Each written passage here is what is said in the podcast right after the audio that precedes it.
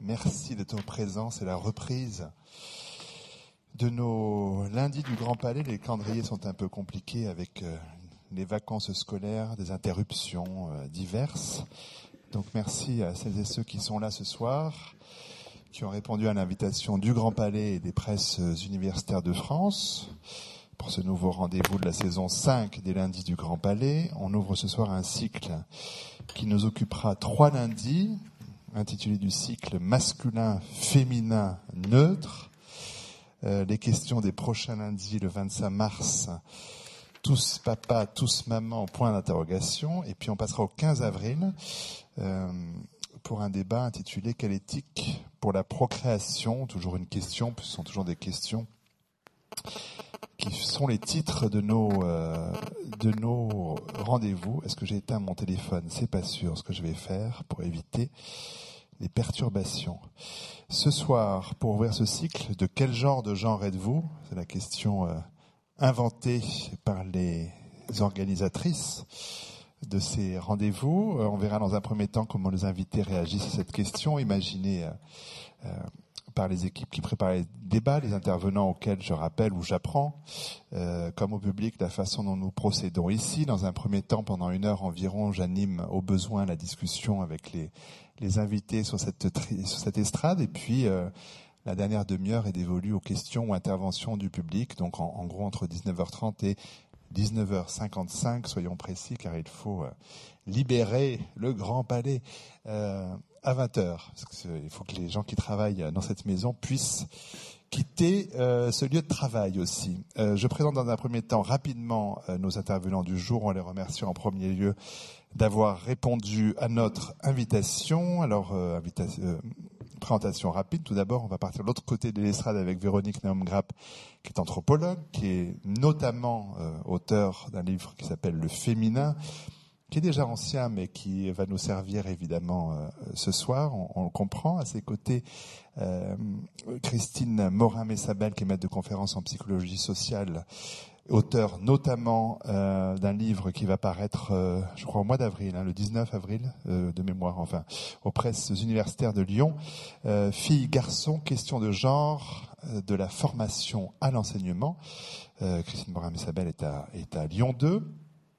À ses côtés, Marie-Edith Cypris, soignante, auteur de Mémoire d'une transsexuelle, la belle au mois dormant, qui a paru l'année passée euh, aux presses universitaires de France. Et enfin, tout près de moi, Christian Flavini, qui est pédopsychiatre et psychanalyste, directeur du département de psychanalyse de l'enfant et l'adolescent à l'hôpital de la Salpêtrière et auteur, là aussi, notamment de La querelle du genre, faut-il enseigner le gender au lycée un livre également paru au PUF euh, l'année passée. Christian Flavini, que j'excuse d'ores et déjà, qui partira cinq ou dix minutes avant la fin euh, officielle de notre débat, euh, des engagements préalables l'appelant. Ce sont les présentations, j'avais prévenu, rapides. Je vais un peu développer avant leur première prise de parole, les premières questions, en précisant bien sûr que si j'ai des questions à poser, nombreuses, et puis qui viendront aussi en réaction à vos propres réponses, il ne faudra pas que vous hésitiez à cette tribune à, demander la parole ou à intervenir, à réagir sans que nécessairement euh, je vous propose de prendre la parole. Hein. On essaye d'avoir ici les discussions les plus libres possibles. Euh, j'ai aussi pris l'habitude depuis quelques semaines de reprendre pour commencer le, le petit texte de présentation qui figure sur l'invitation, euh, non pas le programme qui est distribué à l'entrée, mais l'invitation que reçoivent euh, par courriel les, les gens qui s'inscrivent, qui résume un peu euh, les enjeux de la discussion qui va suivre. le texte était celui-ci.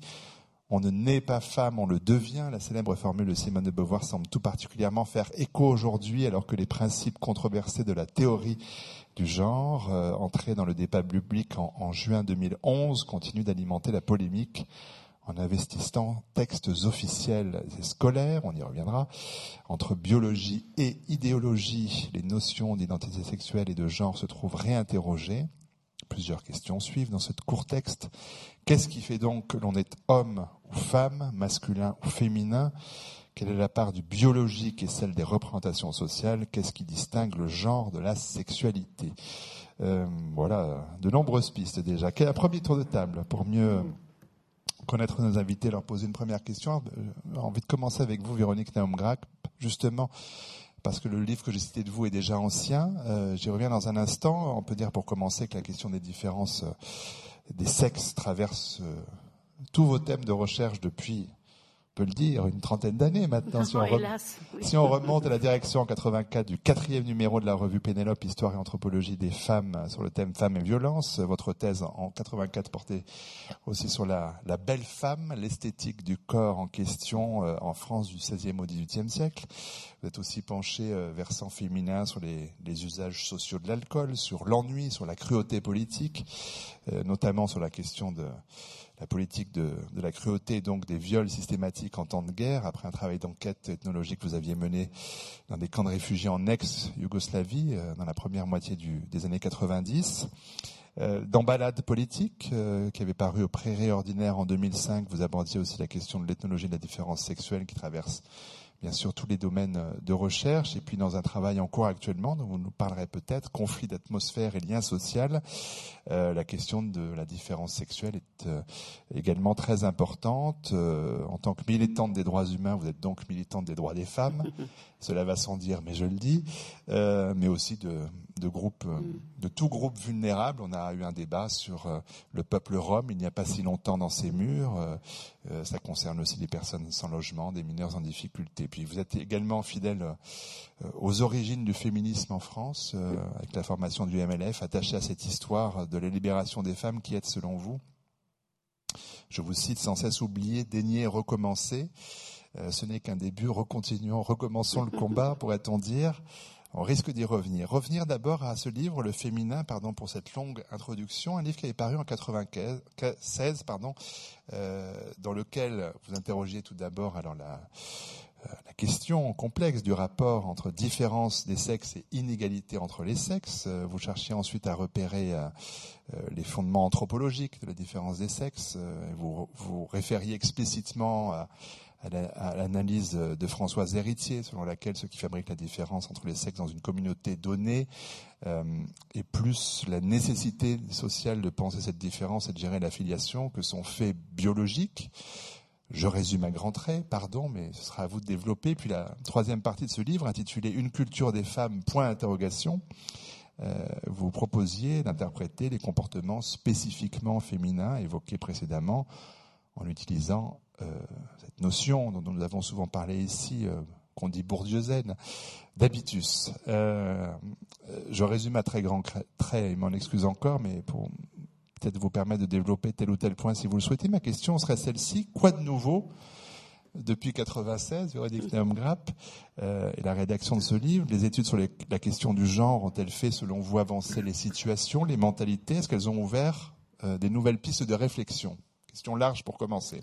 Alors, disons que je vais juste aussi partir de la question de quel genre est-on le genre. Donc, le, ce mot genre est troublant parce que il y a le genre en France, le style, la manière d'être, etc. Il y a le gender, l'appartenance de sexe. Et donc la question, si je traduis le titre qui était posé, c'est euh, quel est le style de votre appartenance sexuelle? Bon, alors de votre de votre identité de sexe. Alors disons que toutes les ambiguïtés liées au mot sexe, toutes les ambiguïtés liées au mot différence des sexes, et euh, sont été gommées par le mot délicieux de, de neutralité et de grisâtrie, si j'ose ce néologisme, qui est gender genre. C'est plus quand vous des gens qui ne sont pas du tout dans les études de genre, on dit pose la question du genre, on dit mais quel genre Bon, et c'est très intéressant parce que il y a toujours cette dans l'histoire des femmes et dans la pensée sur les femmes, il y a cette tentative de neutraliser ce qu'il y a d'implicitement obscène, même dire le mot femme. C'est un, côté infâme, une différence sexuelle quand on est étudiant, euh, c'est épouvantable. Et donc, sur les gender, enfant, on est devenu clean, mais moi, je ne suis pas une fanatique de la notion de gender. Alors que j'aime bien l'expression de quel genre, quel est ce mauvais genre, etc. Alors, premier point, qu'est-ce qu'il y a de nouveau depuis? Alors, bon, une lourde bibliographie, une relecture, euh, notamment par Maurice Godelier, il y a la strate anthropologique, il y a les travaux de Lévi-Strauss, relus par Françoise Héritier, qui a remis, retroussé toute une série de paramètres clés de la question lévi-straussienne comment on fait société, notamment en introduisant la dissymétrie homme-femme avec sa fameuse problématique, mais si l'échange naît de, si le lien social naît de l'échange des femmes plutôt que faire la guerre, pourquoi n'y a-t-il pas de symétrique inverse et ne peut-on pas faire l'échange des hommes?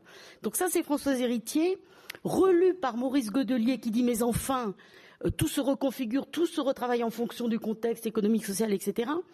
Et les anthropologues, alors je pense aussi à Marie-Elisabeth Handman, je pense aussi à toute une série d'américaines, à des italiennes, les théories, si vous voulez, l'anthropologie continue de travailler, mais compte tenu, si vous voulez, de la prégnance de la question du système de parenté, il se trouve que toutes les cultures et tous les langages ont désigné celui dont on pense qu'il est le père et celle dont on pense qu'elle est la mère.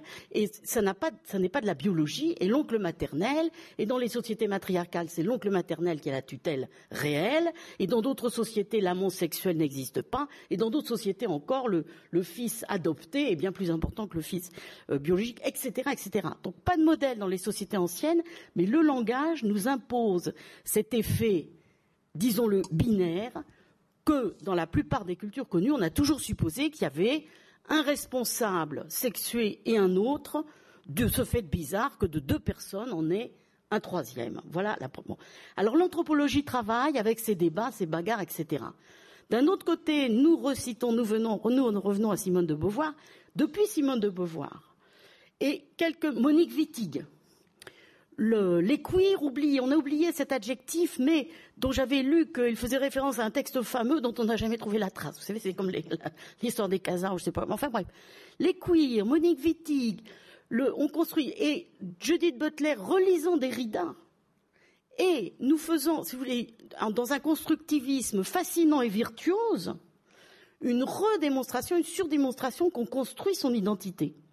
Et Judith Butler, relue par euh, Irène Terry, dans trois ans de, séminaires pointus et virtuoses là aussi, on en arrive à cette idée que, en toute modestie, mais de façon ethnologique, c'est-à-dire très simple et très concrète et pas du tout sur laquelle, moi, ça fait longtemps que je suis sur cette idée et qui revient d'ailleurs à la question qui pose ici, quel est le style de votre appartenance sexuelle, etc., à savoir qu'une identité, c'est un récit de vie qui s'inscrit sur un corps, un visage, etc.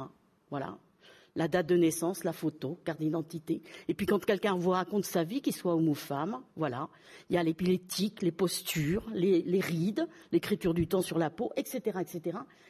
Et que si on pense les choses comme ça au niveau individuel, le fait qu'on soit homme, femme, du nord, du sud, de ci, de ça, une fois que la, la, véritable identité au sens de ce récit de vie, le récit qu'on donne à l'amoureux, au psychanalyste, aux policiers sous certaines circonstances, etc., c'est ce récit-là qui fabrique la caractéristique identificatrice il n'est pas sexué, lui. C'est un récit. Et il s'imprime sur un visage. Et quand vous dites je connais quelqu'un, ça veut dire que vous lui avez parlé, que vous avez mangé avec, que vous êtes sorti avec, que vous connaissez son passé, des choses qui n'a et c'est plus ou moins intime. Ça, c'est l'identité individuelle. Et très clairement, moi, depuis le début du féminisme, aucun problème pour dire ça. plus de différence entre deux femmes de ce point de vue-là, qu'entre une femme et un homme et entre deux hommes. Il y a plus de différence entre nous cinq, on ne sait pas qui nous sommes, etc., qu'entre euh, voilà tous les soucis ou tous les cela, etc. On ne peut pas faire de la psychologie avec des collectivités. Ça, c'est un premier point. Deuxième point, alors, du point de vue de la construction, du point de vue à une autre échelle, du point de vue des pratiques et de ce que font les gens, et celle où je me sépare des grandes philosophes, et même, je dis de Butler relisant Derrida, une fois qu'on a dit qu'au plan individuel, on en était là, on saute de registre et comme dans toutes les disciplines, quand on change d'échelle, on change d'outil et on change d'objet. Et on ne peut pas faire le lien. Et donc je change d'outil qu'est-ce que je constate? Et ça c'était la base du féminin, mais hélas, ou tant mieux, ou j'en sais rien, je m'en fous, ça n'a pas changé. Qui va dans les cimetières Les femmes? Qui vont chercher les enfants à l'école Les femmes? Qu'est-ce que les pédopsychiatres croisent le soir? Les mères. Qui met les fleurs à la fenêtre? Les femmes. Qui disent, j'avais décrit la culture du souci en toute modestie, et l'idée de car finalement est un peu venue, qui, donne une idée féminisée d'un certain style de pratique sociale, un genre de geste. Est-ce que c'est l'aliénation? Est-ce que c'est etc. Il se trouve que les femmes ont un rapport au temps, à la micromobilité. J'ai travaillé dans le Nord, dans les femmes chez trois ouvrières du Nord pendant trois ans. La façon de bouger, la diète même, quand la, femme dit au repas je fais ma salade, elle dit je fais ma salade, et tout à coup quelque chose de très fort, cette espèce d'une union entre l'essence et l'existence, elle fait sa salade, c'est presque du sacré pendant que lui va prendre euh, ses rillettes. Et donc elle c'est la salade. Et à quel point le monde est partagé entre des signes qui ne sont pas plus ou moins en termes hiérarchiques, mais qui sont euh, investis d'une violente polarité sexuée et qui se traduit dans les pratiques. Ce sont elles qui lisent le plus, ce sont elles qui font le plus la cuisine, les chefs sont des hommes, ce sont elles qui vont dans les... Ben, je m'excuse parce que c'est très important. Le gros paquet de l'action bénévole associative, à tous les âges, c'est des femmes. Les dirigeants sont des hommes. Elles sont incroyablement différentes des hommes. C'est pas qu'elles sont mieux, bien sûr. On ne parle pas de sujet. Vous avez des femmes aussi abominables que des hommes réciproquement. Personne n'a le privilège de l'éthique. Mais quand on change de problématique, c'est pour ça que les sciences sociales sont toutes, toutes petites disciplines un tout petit peu respectables, les femmes n'ont pas la même présence au monde que les hommes dans notre société. Ça peut changer, ça va changer, ça a été différent. Pour le moment, on en est là. Merci pour ce propos introductif et déjà très riche. Euh, on reviendra bien sûr vers vous. Euh, peut-être demander à Christian Flavini, d'abord représentant, euh, pédopsychiatre, psychanalyste, directeur du département de psychanalyse de l'enfant et l'adolescent à l'hôpital de la Salpêtrière, je l'ai dit tout à l'heure. Euh, auteur de nombreux ouvrages, parmi lesquels on, on peut citer ce soir L'infantile, l'infantin, les destins de la filiation, c'était déjà au PUF. Parent d'aujourd'hui, enfant de toujours, il y a quelques années chez Armand Collin, Avis de tempête sur la famille, une institution malmenée par la loi. Albin Michel 2009. Et si ma femme était mon père, les nouvelles familles gamètes. Euh, ça c'était un texte de janvier 2010. Je veux papa et maman euh, père et mère congédiés par la loi, ça c'est l'an dernier, des titres qui sont eux-mêmes éloquents euh, sur vos préoccupations que vous allez pouvoir développer à cette tribune. Euh, je souligne aussi que vous avez été auditionné par la commission des lois de l'Assemblée nationale et du Sénat, en particulier la dernière en date, sur le projet de loi ouverture du mariage aux couples de personnes de même sexe. Peut-être revenir pour commencer sur votre livre consacré à la querelle du genre que j'évoquais tout à l'heure. Faut-il enseigner le gender au lycée?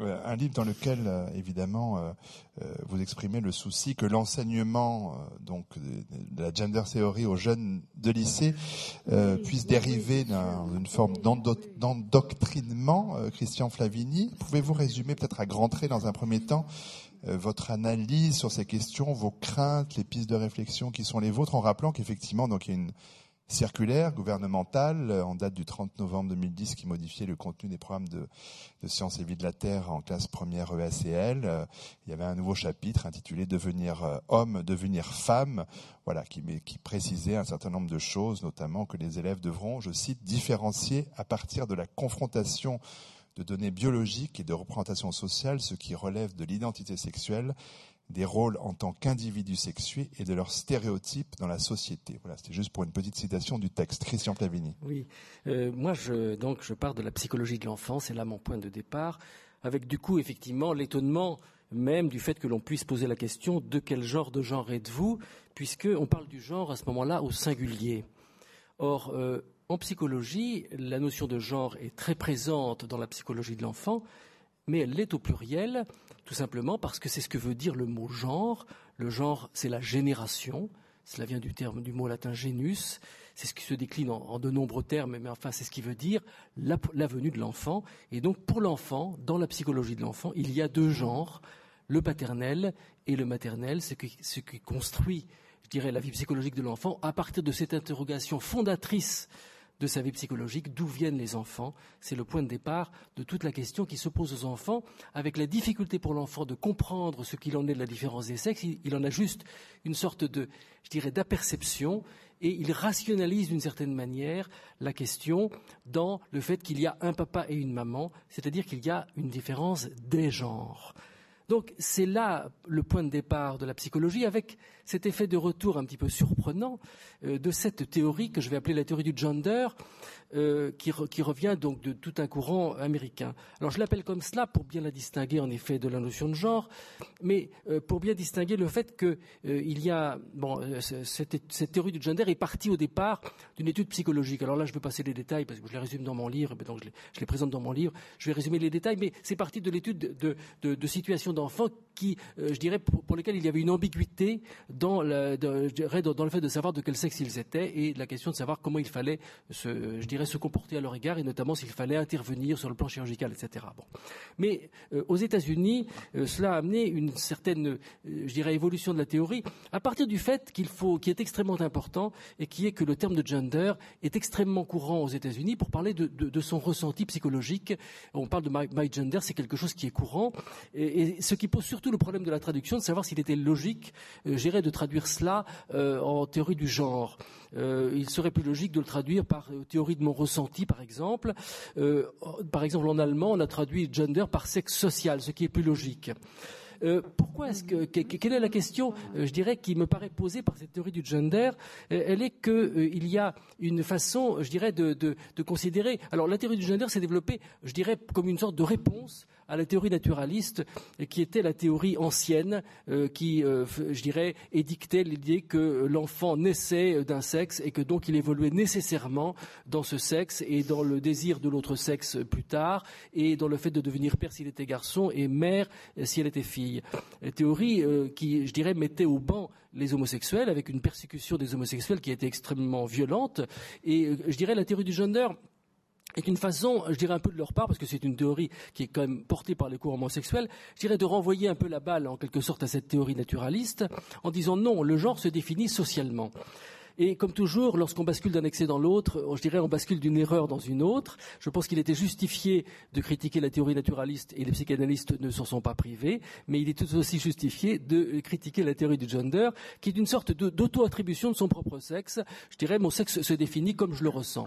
Eh bien, ce n'est pas comme cela que cela se présente en psychologie. En psychologie, l'identité sexuelle et tout ce qui va avec est un processus psychologique complexe qui dure toute l'enfance et même au-delà, et qui est un processus d'appropriation psychique, mais qui concerne tout à la fois le corps et des attentes d'ordre psychologique. Et c'est là que la théorie du gender me paraît tout à fait critiquable et vire à l'idéologie, c'est-à-dire qu'elle voudrait, je dirais, éradiquer la question du corps, ce qui est tout à fait, euh, je dirais, contraire à ce que montre la, psychologie de l'enfant. Alors la question du corps, l'observation par l'enfant du fait qu'il y a des garçons et des filles, c'est une base de questionnement pour lui. Et ensuite, ce qui vient résonner à, partir de cela pour sa propre identité sexuelle, c'est la question de l'attente de ses parents. Est-ce qu'il voulait un fils? Est-ce qu'il voulait une fille? Est-ce que cela concorde avec mon, sexe propre, mon sexe corporel propre? C'est cela qui fait la vie psychique de l'enfant, en rappelant que le sexe, c'est fondamentalement une coupure, c'est la définition du mot, c'est-à-dire qu'effectivement, c'est l'acceptation du fait qu'il y a une insuffisance et qu'il y aura quelque chose que je posséderai moi, mais que l'autre sexe ne possède pas, et réciproquement. Donc cela m'amène, et peut-être on y viendra dans le débat, je dirais, à, je dirais à critiquer un certain nombre de choses qui se, sont qui se passent dans les lycées au niveau de l'enseignement, c'est là que je dis que je crains l'endoctrinement. Si effectivement on est trop sur l'idée que ce serait là une vérité, non, je pense qu'il faut être plus ouvert que cela dans l'accompagnement des jeunes des lycées et aussi dans ce qui se passe dans les crèches. Je pense que l'on y reviendra très certainement avec les intervenants. Donc, euh, bah, je, je, là peut-être. Euh, euh, d'autres questions bien sûr à vous poser puisqu'on parle de, milieu scolaire. Peut-être me tourner maintenant vers Christine Morin-Messabel, c'est de conférence en psychologie sociale, laboratoire Krebs, ça veut dire groupe de recherche en psychologie sociale à Lyon 2, euh, publication donc dans un mois de, de ce livre Filles, garçons, question de genre, de la formation à l'enseignement aux presses universitaires de Lyon. Euh, vos recherches, euh, dites-vous, portent sur le système éducatif et la variable sexe. je reprends votre expression précisément et vos mots. L'objectif principal, c'est évidemment de d'identifier à différents niveaux scolaires, tout niveau scolaire, les facteurs contextuels susceptibles de moduler les stratégies de, différenciation entre sexes. Euh, notion centrale d'analyse pour vous qui est celle des stéréotypes de sexe. Vos recherches actuelles sont également en lien avec des problématiques de formation des enseignants euh, et d'action possibles à l'école dans le cadre euh, des politiques d'égalité de chance filles-garçons euh, et un axe de recherche qui concerne évidemment les, stéréotypes de sexe en contexte scolaire. C'est pour ça que c'est important, les albums de jeunesse, le rapport aux mathématiques. On évoquera d'autres questions tout à l'heure concernant les jouets aussi. On en reviendra peut-être un petit peu plus tard en parlant de de Super U euh, à Noël dernier. Mais peut-être, avant de, peut-être de vous poser des questions spécifiques sur vos recherches ou une façon d'y entrer pour vous euh, dans cette question, peut-être des réactions, parce que je voyais que vous écoutiez de façon très intéressée aussi bien Véronique euh, Namgap que Christian Flavini. Peut-être une première, un premier commentaire ou une réaction à ce que vous venez d'entendre? Je suis dans un champ qui est effectivement encore différent, puisque c'est de la psychosociale, bien que je connaisse un peu aussi la psycho-cognitive développementale, euh, psychologie de l'enfant évidemment. Euh, mes réactions, c'est que, enfin, ce qu'il faut quand même dire, c'est vrai que sur la, sur la notion de, de genre, alors notamment de gender euh, aux États-Unis, je suis assez d'accord que ça n'a pas la même signification euh, pour nous ici. Je, je, faisais, je faisais une remarque tout à l'heure à Véronique pour lui dire que j'aime bien la notion aussi de rapports sociaux de sexe. Euh, parce que c'est très porteur des enjeux, euh, d'ailleurs euh, identitaires et inégalitaires aussi, parce que moi j'ai une approche, j'ai travaillé beaucoup sur les travaux d'Urtig et Pichevin dans les années, je conseille d'ailleurs, dans les années 80, qui avait publié l'édition Tiers Science, La différence des sexes, et qui a priori travaillait sur ce qu'on appelle le processus de catégorisation euh, alors, ça s'appelait le processus de catégorisation asymétrique de sexe, qui pour moi est très, très, très signifiant en d'autres termes, c'est-à-dire qu'on a deux catégories de sexe qui existent. On catégorise dès la naissance hein, et on catégorise sur des, sur des éléments externes. Euh, c'est-à-dire le bébé quand il sort, ben, il a des organes génitaux externes qui vont définir son sexe, un sexe ou un autre visuellement à la naissance. On est d'accord? Et à partir de là, euh, à partir de cette catégorisation, euh, va comment dire, on va interagir, on va différentes manières, on le sait, puisque le, le sexe est un indice qu'on appelle identificatoire extrêmement saillant quand on rencontre quelqu'un. On identifie immédiatement l'âge et le sexe, en fait. Et si vous n'arrivez pas à identifier cette catégorie-là, vous êtes gêné dans l'interaction. Ça, c'est, ça explique en, d'autres termes, combien c'est un élément informationnel important pour l'interaction. Et donc, euh, pourquoi j'aime bien la notion de rapport sociaux de sexe C'est parce que euh, les deux catégories, et les travaux de psychosocial euh, le montrent, ces deux catégories n'ont pas la même valence sociale. Ce qui relève du masculin, ce qui est associé au masculin, et comment dire, est socialement valorisé. je, je reviens sur la notion de de sentiment d'appartenance au groupe. Il y a des travaux aussi en, en, en psycho euh, cognitif développemental qui avaient montré euh, que l'enfant, euh, il est catégorisé fille-garçon dès la naissance, donc sur ses critères, etc., par l'environnement social. par ailleurs, dès trois ans, il a entre guillemets intégré je suis une fille, je suis un garçon. Alors attention, pas forcément sur les critères. si on lui demande pourquoi tu es une petite fille, un petit garçon, ou si on lui monte un petit poney, on lui dit c'est une fille, un garçon. quand il a deux ans, il peut dire c'est un poney, euh, c'est une fille parce qu'elle a parce qu'elle est rose, enfin parce que le poney est rose. Vous voyez, c'est des critères qui sont pas, euh, qui sont pas euh, basés sur des, sur des, sur des critères externes. c'est vraiment sur l'apparence en fait. Donc voilà. Alors, ce qui était intéressant, c'est qu'on montrait en fait que cette construction de je, me sens fille ou garçon, à, cette construction-là autour de 3-4 ans, se surajoute une autre, un autre schéma, on va dire, à in-group, out-group, se surimpose un schéma qui est masculin-féminin. Et c'est ça qu'on discute hein, sur les questions genre, en fait. J'essaye de résumer. C'est qu'en fait, le masculin-féminin, ça veut dire des normes et des rôles. Ça veut dire qu'à un moment, je peux très bien me sentir fille ou garçon. Les petits, d'ailleurs, valorisent leur propre groupe d'appartenance. On dit, ouais, les filles, super et tout. Sauf que dès trois ans, on sait que les filles ont un peu conscience que être fille, c'est pas forcément aussi bien qu'être garçon, socialement parlant. Et ça veut dire qu'effectivement, plus tard, ça, induit que si je suis une fille, alors je peux faire ça ou je peux pas faire ça. C'est ça la surimposition du féminin masculin sur le schéma in groupe à haute groupe, en fait. Et donc, euh, euh, parce que là, je peux pas très longtemps, donc je vais essayer de résumer. Ce que je voulais dire, c'est qu'il y a une réflexion euh, que nous on a sur le processus de catégorisation sociale et les conséquences que ça a, que ça a notamment sur les stéréotypes. J'y reviendrai, hein, parce que je voudrais bien expliquer ce sur quoi on travaille au niveau de l'éducation. Et pour le coup, je voulais aussi souligner qu'il y avait un très bon ouvrage sur ces questions sexe et genre, parce que tout le monde ici, je pense, pourrait discuter. Il y a beaucoup de discussions théoriques sur les concepts de sexe et genre en France. Il y a même un excellent ouvrage en 92, Sexe et genre, sous la direction de Kael Rouche, qui montrait un peu ces éléments de débat. Donc c'est pas c'est pas si simple. En tout cas, en ce qui me concerne, on a parlé de sexe social, je suis assez d'accord. C'est-à-dire, il y a le, sexe qu'on affecte, euh, voilà. J'ose pas dire biologique parce qu'il y a des variations, c'est un peu toujours délicat. Et le sexe social, c'est-à-dire ce qui, ce qui, parce que vous êtes un garçon ou une fille, va relever euh, de normes et de rôles attendus. Et notamment en termes de rôles, on, on sait pertinemment, et c'est ce qu'on observe, qu'on développe et qu'on socialise de manière à, aller vers certaines normes et rôles, c'est-à-dire vers l'agentique pour le masculin et le, euh, et le social, le relationnel, etc. pour le féminin. Voilà. Donc j'essaye de, alors pour, pour différencier dans mes, enfin dans mes travaux et les travaux de mes autres collègues, hein, parce que l'ouvrage dont vous venez de citer est quand même avec euh, beaucoup d'enseignants chercheurs de différentes disciplines. Hein. Euh, c'est vrai que je dirais que les questions sexe et genre, par exemple moi, pourquoi j'insiste sur mes travaux quand je dis je travaille sur la variable sexe, c'est très simple, je suis expérimentaliste. Hein. Et donc du coup, quand je travaille sur le rapport aux mathématiques, je prends des élèves que je catégorise, enfin qui ont qui, ont filles, garçons voilà, donc c'est bien une variable sexe. En revanche, ce qui m'intéresse, c'est de voir le rapport aux mathématiques qui est une matière genrée, par contre, masculin. C'est-à-dire que ce qui définit cette discipline, ce sont des éléments et c'est pas bien, hein, c'est pas bien, de genrer masculin et mathématiques, parce que les mathématiques n'ont théoriquement pas de sexe, mais dans la tête des élèves, euh, on sait que oui, et qu'il y a une représentation sur laquelle les mathématiques, c'est plutôt pour les garçons, j'y reviendrai.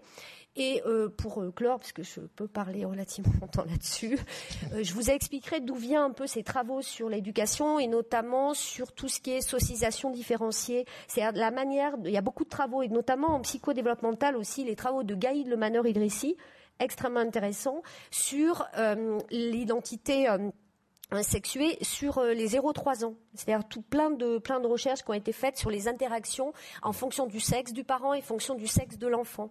Et c'est à, l'intérieur, évidemment, on voit se profiler l'élément stéréotypé, c'est-à-dire que, euh, si je peux permettre pour conclure cette première partie, pour vous faire entrer un peu dans la, dans la démarche qu'on a sur euh, l'étude euh, des stéréotypes, c'est l'expérience que j'aime énormément, qui est l'expérience du pyjama jaune, pour vous faire comprendre comment on traite l'information sur le sexe du sujet et comment aussi on associe des questions sociale genrée euh, pour le coup sur certaines activités, c'est euh, l'expérience du pyjama jaune. C'est-à-dire qu'on filme un, bébé qui est euh, bon, on filme un bébé qui est donc en pyjama jaune, parce que le jaune n'est justement une couleur neutre.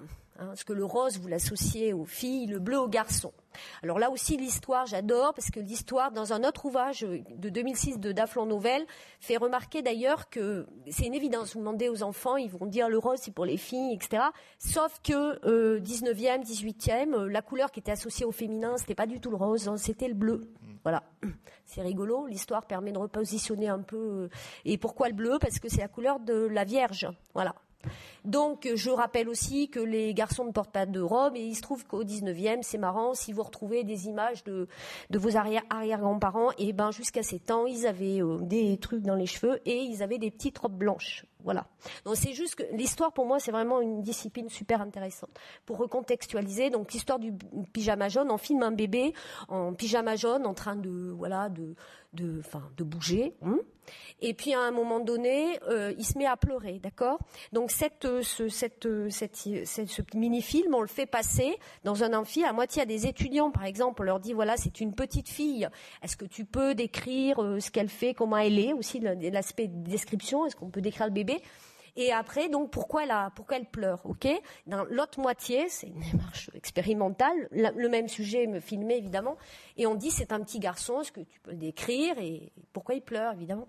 Alors c'est intéressant parce que c'est le même bébé, sauf que dans le cas où on dit c'est une petite fille, alors comme euh, l'étiquetage est là, hein, voilà, et ben l'étiquetage est là, donc c'est une petite fille, donc elle est belle, oui ça c'est très classique hein, pour les bébés filles, on va décrire elle est belle, elle est mignonne, etc.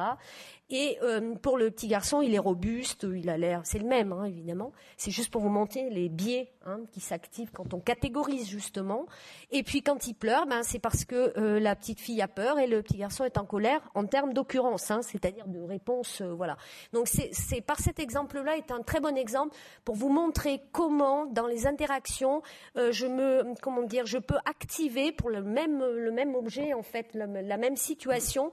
C'est comme un filtre de lecture en l'occurrence genré, ça peut être sur d'autres choses en psychosocial, mais là en l'occurrence, voilà, c'est la même chose, sauf qu'on dit ah c'est fille garçon, ah ben fille garçon, je vais pas du tout interpréter la situation de la même manière. Voilà, c'est pour vous faire rentrer dans les stéréotypes un peu. Genre, j'y reviendrai. Alors, Maria Tsipris, théorie et pratique avec vous, euh, puisque vous êtes euh, auteur, vous exercez en tant que soignante en milieu hospitalier, euh, vous étiez un homme, vous avez changé de sexe en 2007, c'est un long parcours que vous racontez dans votre livre, Mémoire d'une transsexuelle, La Belle au mois dormant, voilà un beau titre, paru au PUF, un livre qui a été couronné par le prix littéraire du savoir et de la recherche 2012.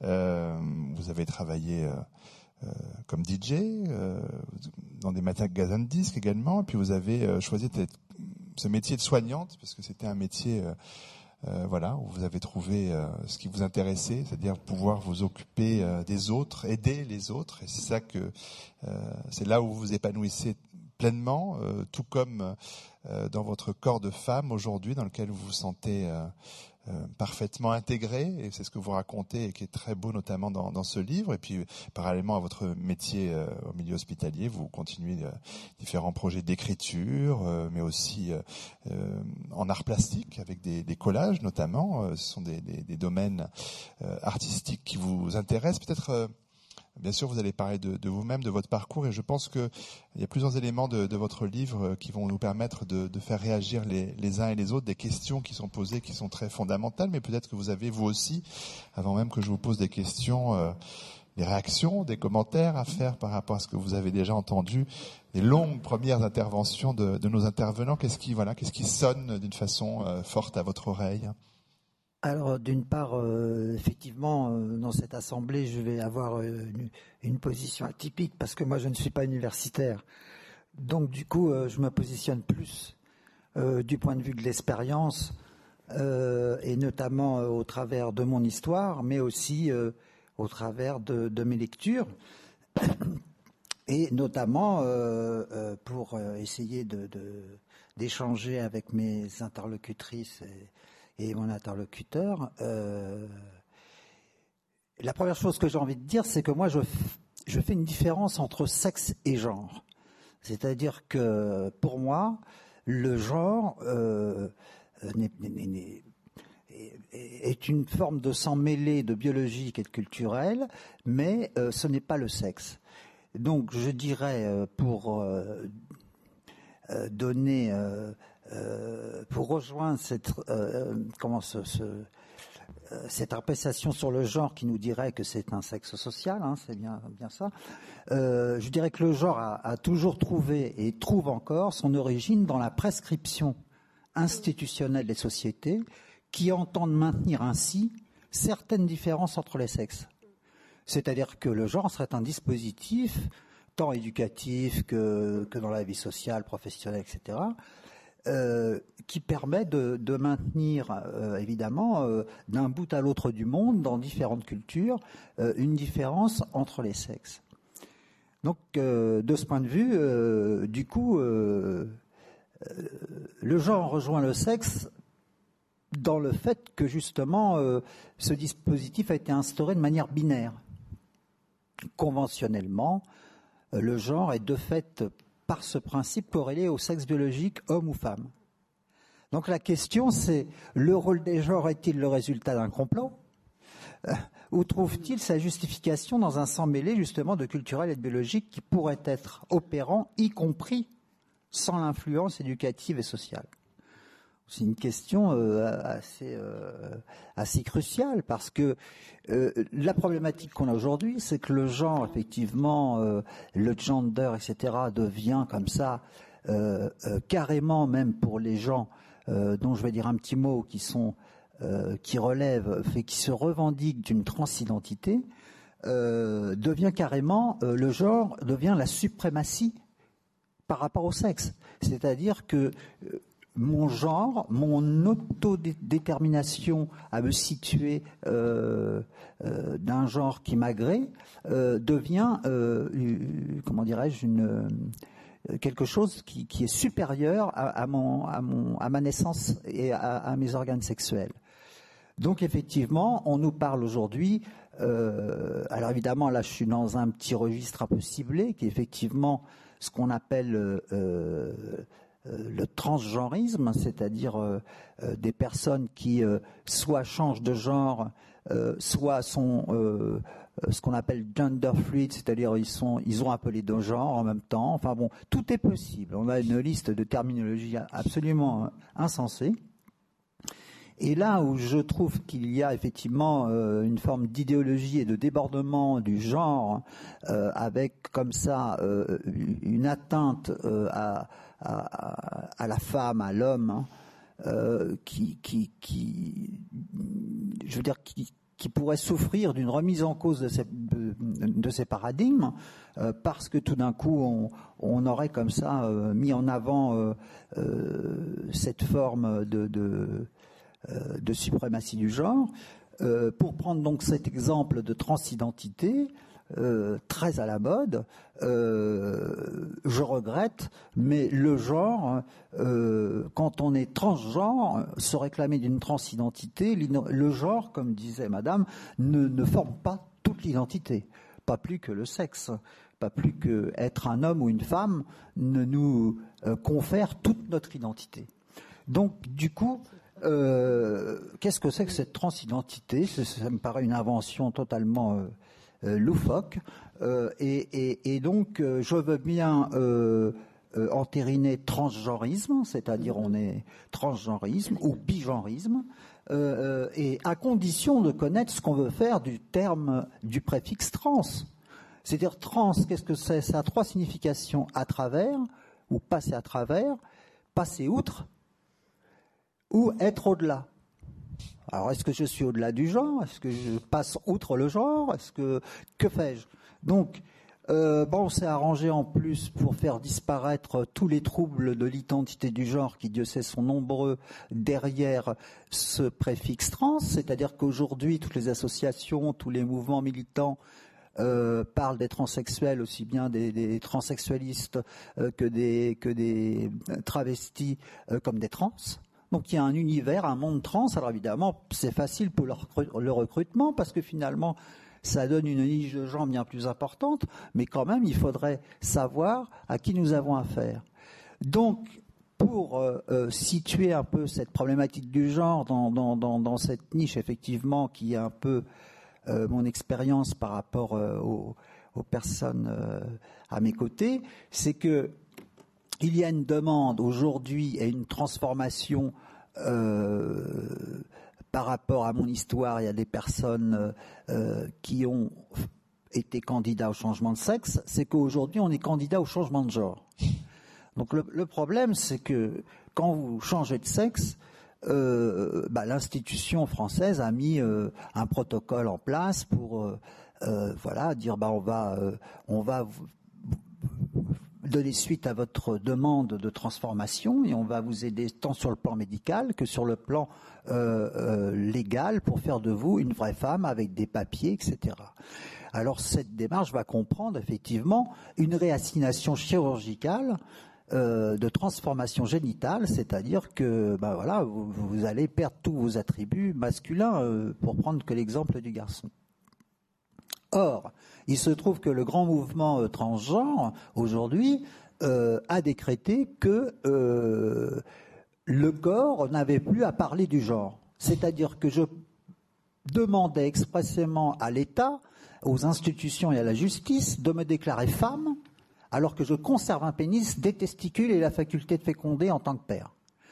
Donc vous voyez, là, c'est quand même l'électrochoc on arrive, euh, si vous voulez, moi je me situe effectivement dans, une espèce de, radicalité du genre par rapport euh, aux autres interlocuteurs, c'est essayer de vous montrer jusqu'où nous pouvons aller là euh, en ce moment dans, cette théorie du genre qui, nous amène à, à, des demandes de droit à disposer de son corps, mais en même temps avec une injonction qui émanent des droits de l'homme, puisque aujourd'hui, eh ben, on nous dit, ces, ces personnes transgenres, au nom des droits de l'homme, je veux disposer de mon corps et j'exige d'être considéré. Euh, alors, vous allez en penser ce que vous voulez, mais j'exige que le, le, code de santé publique me considère comme une femme enceinte qui voudrait avorter, alors que ces transgenres n'ont aucun matériel biologique qui permettrait de les comparer dans le même état puisqu'il refuse d'être malade en plus, il refuse d'être considéré. Vous voyez, donc il y a beaucoup de choses à dire. Je voudrais pas prendre trop de temps. mais... Euh, voilà où je voudrais situer euh, mon, intervention. Euh, on aura le temps d'y revenir, mais effectivement, il conteste aussi la binarité des genres, donc ça ouvre aussi sur le multigenrisme. Donc, qu'est-ce que le multigenrisme Voilà une drôle de question. C'est-à-dire, euh, il y aurait euh, d'autres genres que féminin-masculin, euh, et il y a une construction comme ça anatomique de l'hybridité qui devient vraiment une extravagance très en vogue et qui, qui, veut être normalisée. Hein. C'est-à-dire qu'on ne veut plus la prendre en charge, on veut que la société reconnaisse, donne des papiers de femmes euh, comme certains pays d'Europe, hein, c'est déjà fait, En euh, ou en Argentine, euh, où, où, voilà, je, je, je- donc les femmes et les hommes aussi, euh, à mon avis, sont interpellés par ces démarches parce que comment dirais-je, une, vraie femme de naissance va se dire, euh, euh, et moi-même, je, je- je- qui, suis devenue euh, femme entre guillemets, je sais pertinemment que je suis pas une vraie femme biologique. Donc du coup, euh, euh, euh, jusqu'où pouvons-nous aller pour accepter de dire que euh, tel ou tel euh, est une femme ou un homme et que devant des, hommes et des femmes de naissance, naturellement nés hommes ou femmes, je leur dise, bah écoutez, voilà, ça c'était des lunettes et ça c'était un stylo, mais maintenant, ça, ça, ça s'appellera aussi des lunettes. Euh, donc voilà, je, je vais m'arrêter là pour le moment. Non, mais chacune de vos interventions est extrêmement riche, précieuse. euh, Et c'est vrai que, alors, euh, on parle de loi, euh, il y a une loi en Espagne de 2006, hein, la loi d'identité de genre, qui permet effectivement de changer de papier d'identité sans avoir recours à de- à une chirurgie euh, de changement de sexe. Donc euh, voilà, ça fait partie des choses qui sont déjà euh, présentes. Alors, on va pas refaire le même tour de table, mais je vois. Véro- Véronique Oui, moi, avait j'avais très envie envie de de- réagir, mais bien sûr, réagissez Oui, tous. oui, hein. bah, je- enfin, bref, et aussi avec vous. Donc, d'une part, moi, je vais dire à quel point je respecte et j'estime quelqu'un qui réfléchit sur sa biographie en la créant, en étant investi, à quel point c'est parfois plus fort que des positions purement de chercheurs. Alors, premier point, la question, micro, de, par contre, pardon. la question de, de, de soi, de son corps, de son visage, etc. Regardons cette image que vous nous avez. Quand je suis rentrée là, je me suis dit, vu le Marcel et la coiffure, un petit garçon de 14 ans. D'ici, c'est un très joli mannequin, vu les épaules dénudées et l'œil bleu, etc. L'ambiguïté au niveau individuel, le- l'ambiguïté de, la façon dont on se présente n'a pas de fin. C'est décrit dans Proust, c'est le, féminin du masculin, l'ombre, une, façon des postures, etc. euh, la douceur qui peut être une grande violence encore plus masculine que la fameuse douceur. Ça n'a pas de fin. Et d'une certaine façon, la différence des sexes en tant que système d'apparence, personne n'a dit qu'elle était, personne ne l'a dessinée jusqu'au bout. Il faut vraiment les modes, les interdits. N'oublions pas, interdiction aux femmes de porter des pantalons, de se couper les cheveux, de montrer leurs cheveux, de ne pas mettre le corset, etc. Il faut vraiment un système d'interdits pour cadrer ça. Sinon, alors c'est le point très important à mon avis, il n'y a pas ni dans la société animale, ni dans la société, dans l'histoire des sociétés non occidentales humaines, de modèles, euh, de modèles fixés du masculin et du féminin comme système d'apparence. Il n'y en a pas. Et, dans les sociétés animales, il y a parfois des gens qui ont le même sexe, et il y a parfois, et dans les sociétés humaines, on peut changer de sexe même en dehors de l'Occident, en dehors des lois euh, espagnoles, etc., en dehors de, de notre système contemporain. Donc, si vous voulez, grande diversité. De cette diversité, on doit à la fois déduire une espèce de liberté au plan citoyen, c'est-à-dire quelqu'un peut changer, choisissons nos identités, et, et les sociétés très codées, très collectives ont empêché, avec des systèmes de croyances très prégnants, ont, interdit de, de sortir de sa propre catégorie. Donc sortir des catégories d'identité semble faire partie du fonctionnement et de l'avenir des démocraties. Ce qui n'empêche, alors à mon avis, donc il y a de la différence de sexe. Personne n'a dit qu'elle était éternelle, qu'elle était fixée, qu'elle s'inscrivait dans des corps d'une façon euh, comme ça euh, éternelle. Cela dit, il y a du biologique et le biologique, faut le respecter. C'est ce contre quoi on bute. Voilà, on est des mammifères. Le mot mamelle, voilà. On dort, on mange, il faut pour faire un troisième, tant qu'il n'y a pas le clonage, certains. Si vous voulez, la question de la différence des sexes au plan anthropologique, c'est qu'elle n'est pas du symétrique inverse. Elle n'est pas culturelle. Elle n'est pas la lune et le soleil, les maths et la poésie, etc., etc. Elle est, c'est une différence. Comment dire différence en ce sens qu'elle n'a pas d'inverse, c'est-à-dire qu'elle faut la penser dans son. Voilà, il y a deux êtres humains euh, équivalents au plan de la raison, comme avait dit Kant, et quelques différences par rapport au corps, mais surtout, anthropologiquement, il se trouve que dans toutes les sociétés connues et décrites un peu sérieusement, il y a un moment de fragilité et de complication, c'est ce fameux moment où l'un des deux sexes a l'immense responsabilité de porter l'enfant euh, d'où qu'il vienne Et toutes les sociétés humaines ont cet immense problème de faire coïncider l'affiliation biologique de la reproduction et la transmission sociale et culturelle de la langue, des patrimoines, des cultures, des héritages. Et dans cette espèce d'injonction, si vous voulez, il semblerait que le choix ait été fait, là je vous résume, mais c'est quand même un siècle d'anthropologie, le choix a été fait de contrôler la sexualité féminine. Et quand les anthropologues étudient la différence des sexes, c'est pas pour la naturaliser ou pour dire ah les femmes, ah les hommes, faut s'y laisser pas. On s'en fiche et au plan, répétons-le, individuel, on s'en fiche complètement. C'est l'humour. A-t-il de l'humour Est-il intelligent euh, voilà, les vraies questions. Est-il humain euh, Comme dit Beethoven, a-t-il du cœur Puisqu'il a dit à un moment de mourir, la seule qualité que je reconnais, c'est la bonté. Voilà. Les questions qu'on pose à son identité. Mais on s'en fiche de son identité sexuelle. Alors, il se trouve que, que dans la plupart des sociétés connues, la question de la différence, et c'est ça qui est difficile, a été hiérarchisée.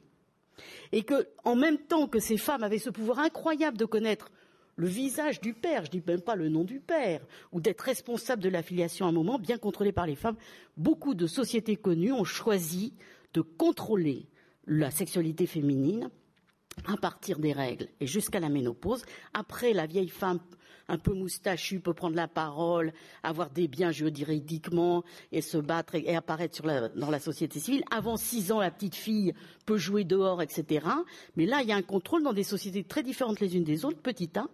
Et petit B, il semblerait que, alors dans beaucoup de sociétés connues, l'adultère masculin soit beaucoup moins puni juridiquement ou dans les mœurs que l'adultère féminin, qui devient un crime majeur, puisqu'il fait rentrer dans l'arbre de la filiation social, de reproduction de la famille, mettons social familial, il fait rentrer un, inconnu.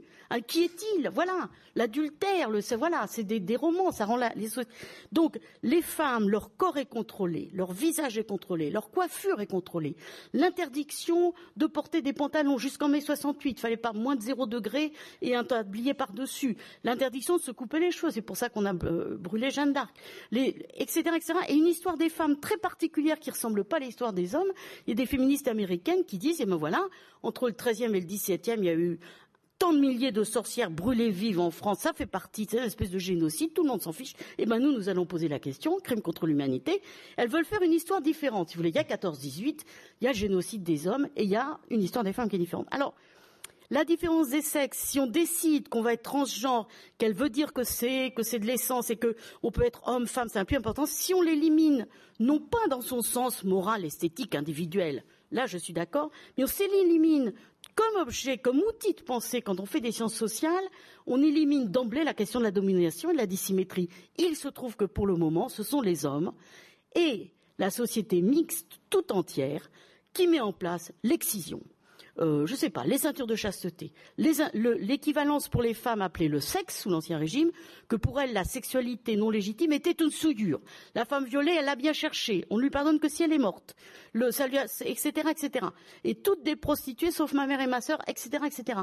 Donc cette énorme histoire dissymétrique des femmes et de la domination ne peut pas si vous voulez, être éliminé au fait, au plan que, ici actuellement, plein, et légitimement, plein d'adolescents, plein de jeunes disent, je vais être ni homme ni femme, je vais être le matin, les, on a un étudiant qui a travaillé sur les cours, donc le matin, la jeune personne disait je veux être une femme, à midi je suis un homme, le soir, bah, voilà. Et, et pourquoi euh, pas être un ange un, Voilà, il n'y a, a, pas de, a pas de limite au choix identitaire du sujet. Euh, tel qu'il exprime. Par contre, la différence des sexes, qu'on emploie le mot genre ou non, c'est-à-dire le fait que masculin-féminin ne soient pas équivalents dans la société et qu'il y ait eu pour le moment une domination masculine dans beaucoup de sociétés très différentes les unes des autres, ça, ça doit poser des tas de questions. Christine Morin-Messabel et Christian Favigny juste après. Enfin, juste, juste que je voudrais juste un peu développer dans la, dans la même suite.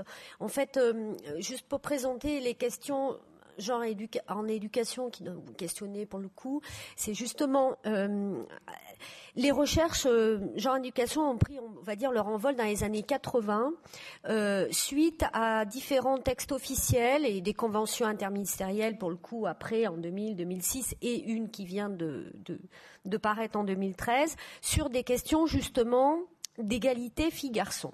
Voilà. C'est-à-dire que dans les années 80, première convention, je crois que c'est en 84 puis 89, c'était pas des conventions, c'était des partenariats interministériels en deux ministères à l'époque, je crois.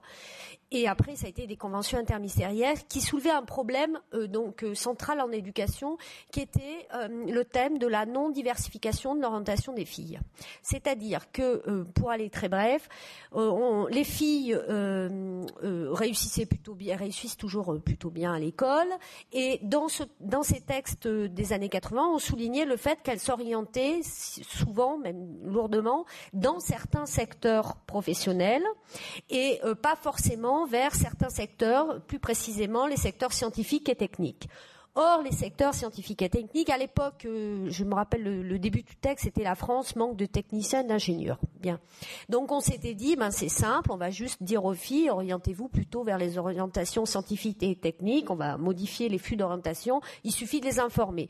Donc, on s'est aperçu que non, il suffit pas de les informer, et qu'en fait, il y avait des résistances alors je vous rappelle quand même que les orientations scientifiques et, techniques dans notre société sont des orientations valorisées. Hmm, tout le monde le sait ici. Et donc, on retrouvait cette asymétrie, cette inégalité, c'est-à-dire que les filles allaient plutôt dans certains secteurs, que je vais rapidement énumérer, et que par ailleurs, elles avaient effectivement des possibilités d'insertion professionnelle et puis de formation continue, et puis beaucoup moins, comment dire, euh, intéressantes euh, que, les garçons. Donc, les, grands champs dans lesquels elles s'orientent, c'est les champs euh, de, l'éducation et de la santé. Je vais faire très vite, mais c'est vraiment c'est des grands champs, et ces deux grands champs, je vous le rappelle, sont en lien par ailleurs avec tout ce qui concerne les rôles de sexe. Je vous avais dit relation à autrui, le qu'on appelle le care, enfin s'occuper des autres, voilà, euh, versus donc euh, l'aspect euh, agentique, donc plutôt entre guillemets, c'est pour ça qu'on parle de genre dans les sciences, c'est-à-dire qu'on associe effectivement les mathématiques, les sciences plutôt au masculin, et donc on avait dit on va changer ça. Sauf, et donc au fur et à mesure on a essayé, il y a eu des, il y a eu plein d'actions, je dois dire, il y a eu plein de travaux en sciences humaines et sociales qui se sont intéressés donc du coup à l'école. C'est-à-dire qu'est-ce qui s'y passe? Parce que je vous rappelle quand même que l'école est un lieu fondamental pour le développement euh, de la personne en termes d'acquisition de connaissances, mais aussi en termes de, on va dire, de vivre ensemble, d'autonomie de, pensée, d'un futur citoyen citoyenne évidemment. Donc l'école est un lieu, un lieu d'émancipation aussi. Donc on s'est dit, on va s'intéresser.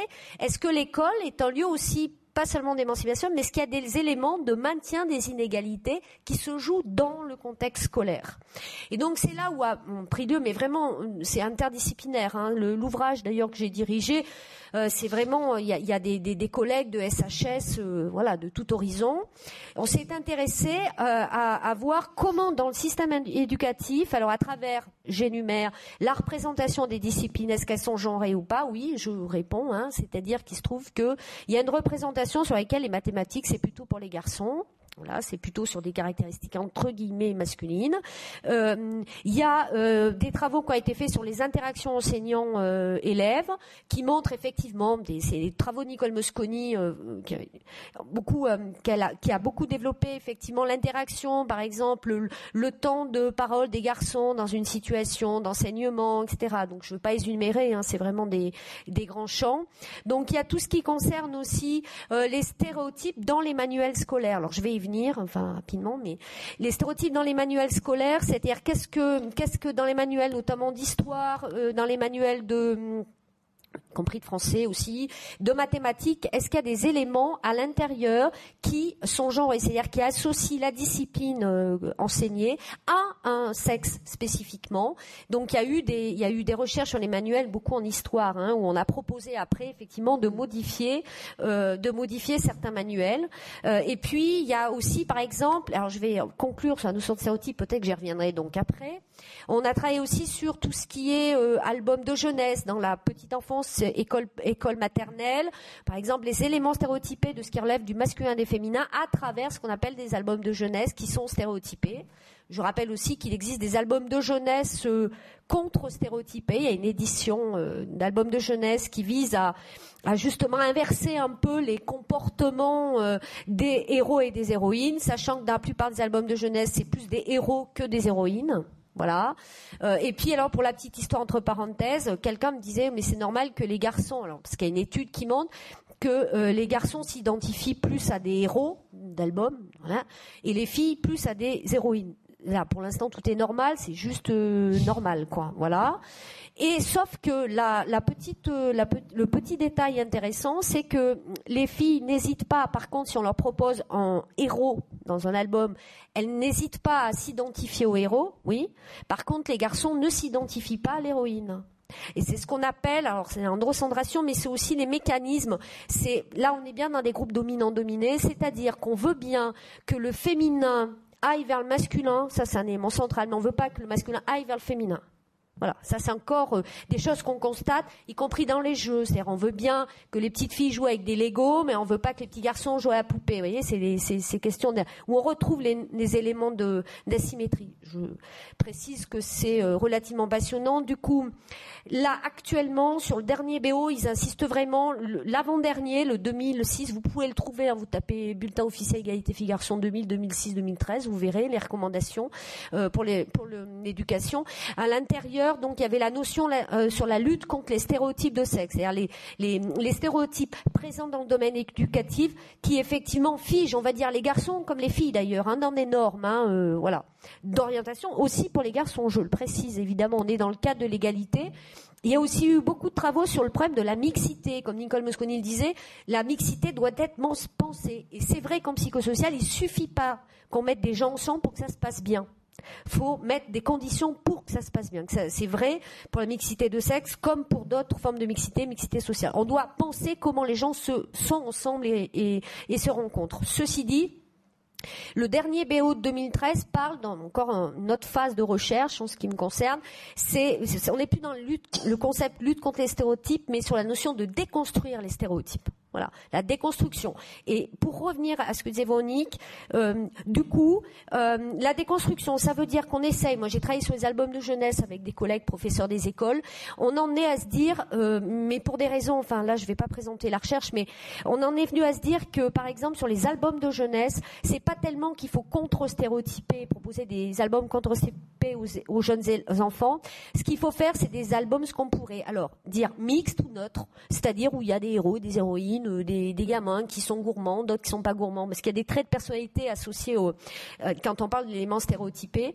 Et pour le coup, on en vient à dire aussi qu'il faut proposer, par exemple, des personnages euh, de sexe, enfin masculin ou féminin, etc. Mais des personnages qui euh, euh, varient pour montrer justement qu'il existe des variations interpersonnelles, interindividuelles, pour revenir sur ce que vous disiez. C'est-à-dire qu'il y a autant, et on essaie de le dire, c'est que si on veut déconstruire, en tout cas les stéréotypes, il faut expliquer ce que c'est qu'un stéréotype, former les enfants d'ailleurs. C'est quoi un stéréotype Voilà, ce que je suis en train de faire avec vous, mais aussi on peut le travailler avec les enfants, j'ai déjà fait, mais surtout les amener à penser, comment dire, pas forcément, comme qui a été dit aussi ici, euh, pas forcément en termes de catégorie, mais prendre en compte l'individu, ses caractéristiques, et surtout qu'il existe autant de différences entre deux filles qu'entre deux garçons. Cette variation interpersonnelle et, euh, intragroupe est extrêmement, euh, importante en psychologie sociale.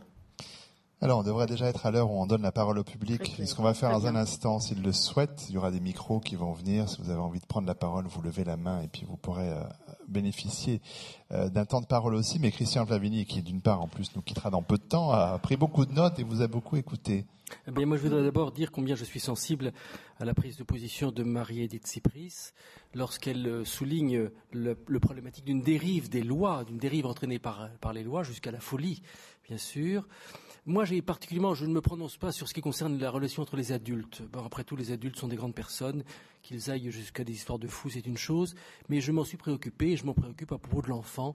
Lorsque, par exemple, un homme devient la mère ou réciproquement. Et là, je pense qu'il y a là des enjeux par rapport à la filiation qui sont tout à fait concernés par la dérive des lois, notamment sur le transsexualisme.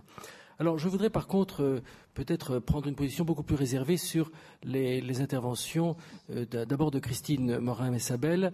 Vous avez dit que vous faisiez de la psychologie sociale. Euh, je dis non, vous faites du social, mais vous ne faites pas du tout de la psychologie. Vous méconnaissez complètement la psychologie de l'enfant. Alors, je vous dis pourquoi. Je vous dis pourquoi, c'est que vous dites le, le garçon, il a un pénis. Mais non, c'est pas si simple. Le garçon, il a un organe, oui, qui s'appelle pénis, mais il veut se l'approprier, cet organe.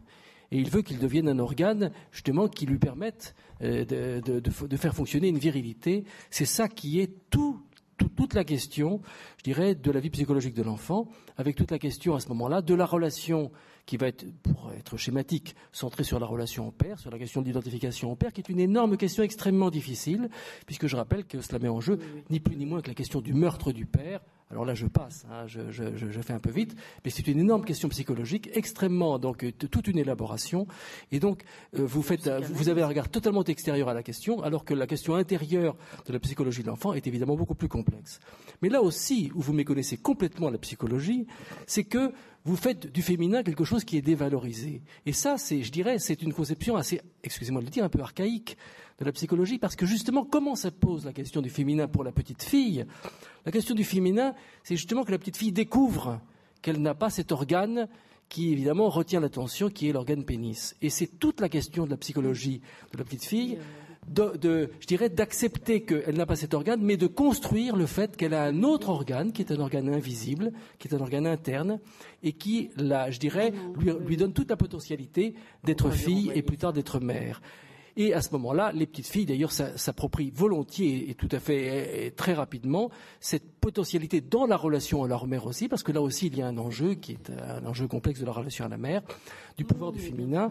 Et ce pouvoir du féminin est quelque chose qui est, je dirais, euh, qui, a une, une, valeur, qui, je dirais, qui est tout à fait constructive de la relation de la fillette au, au féminin. Alors, vous partez de l'idée que le féminin est dévalorisé, mais je m'excuse, en psychologie, il n'y a aucune dévalorisation du féminin, il y a une construction de la, valorisation équivalente pour l'homme de la femme et pour la femme de l'homme. Et ceci est étudié dans la psychologie de la vie amoureuse.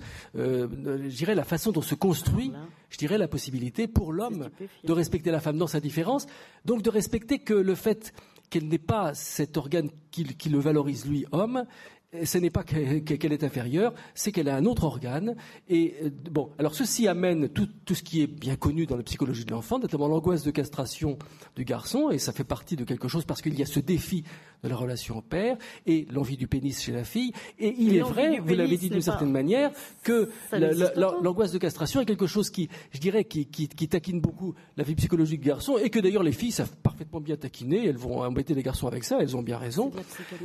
L'envie du pénis de la fille est quelque chose qui est plus facile à porter. Et c'est pour ça, en effet, que sans doute les filles peuvent plus facilement, plus librement, je dirais, s'identifier à des héros. Ça ne fait aucun problème sur le plan psychologique. Alors je répondrai aussi à Véronique Peut-être d'abord un petit moment de, de, réponse. Oui, on peut dialoguer un petit peu. Oui, oui, oui, c'est vous allez partir, donc vous, vous Oui, parce que le temps file surtout. Donc, hein. ah bah, le seul Non, non, non, le temps, le temps file, parce que vos paroles sont riches. Ce que je veux dire, c'est que euh, ce que vous, vous appelez psychologie, j'ai l'impression d'entendre quand même des énoncés de la psychanalyse, l'envie de pénis, la castration, le meurtre du père, ce qui n'est pas la psychologie. Et par exemple, de pénis, justement critiquée depuis les années 70 par les psychanalystes et, des, et certaines théories féministes etc., n'a jamais été démontré. Et pourquoi l'homme n'aurait pas envie d'avoir une belle poitrine, etc.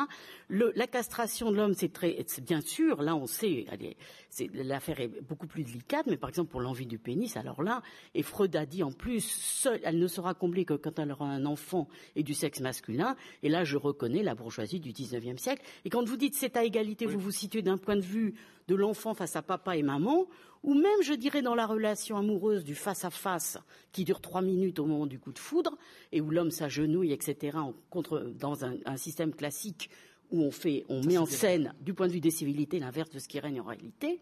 Mais vous ne pouvez absolument pas nier des faits énormes qui sont inscrits dans les lois, dans les mentalités, et dans l'économie, et dans la mortalité, la surmortalité de génération et de génération, que pour le moment, l'état où on est, ça peut changer, et j'espère que la psychanalyse va nous aider, et surtout les hommes, pour le moment, de fait, dans l'ensemble des religions connues, eh il y a une domination masculine sur le corps des femmes, et où les femmes participent à moitié, voilà, bien sûr.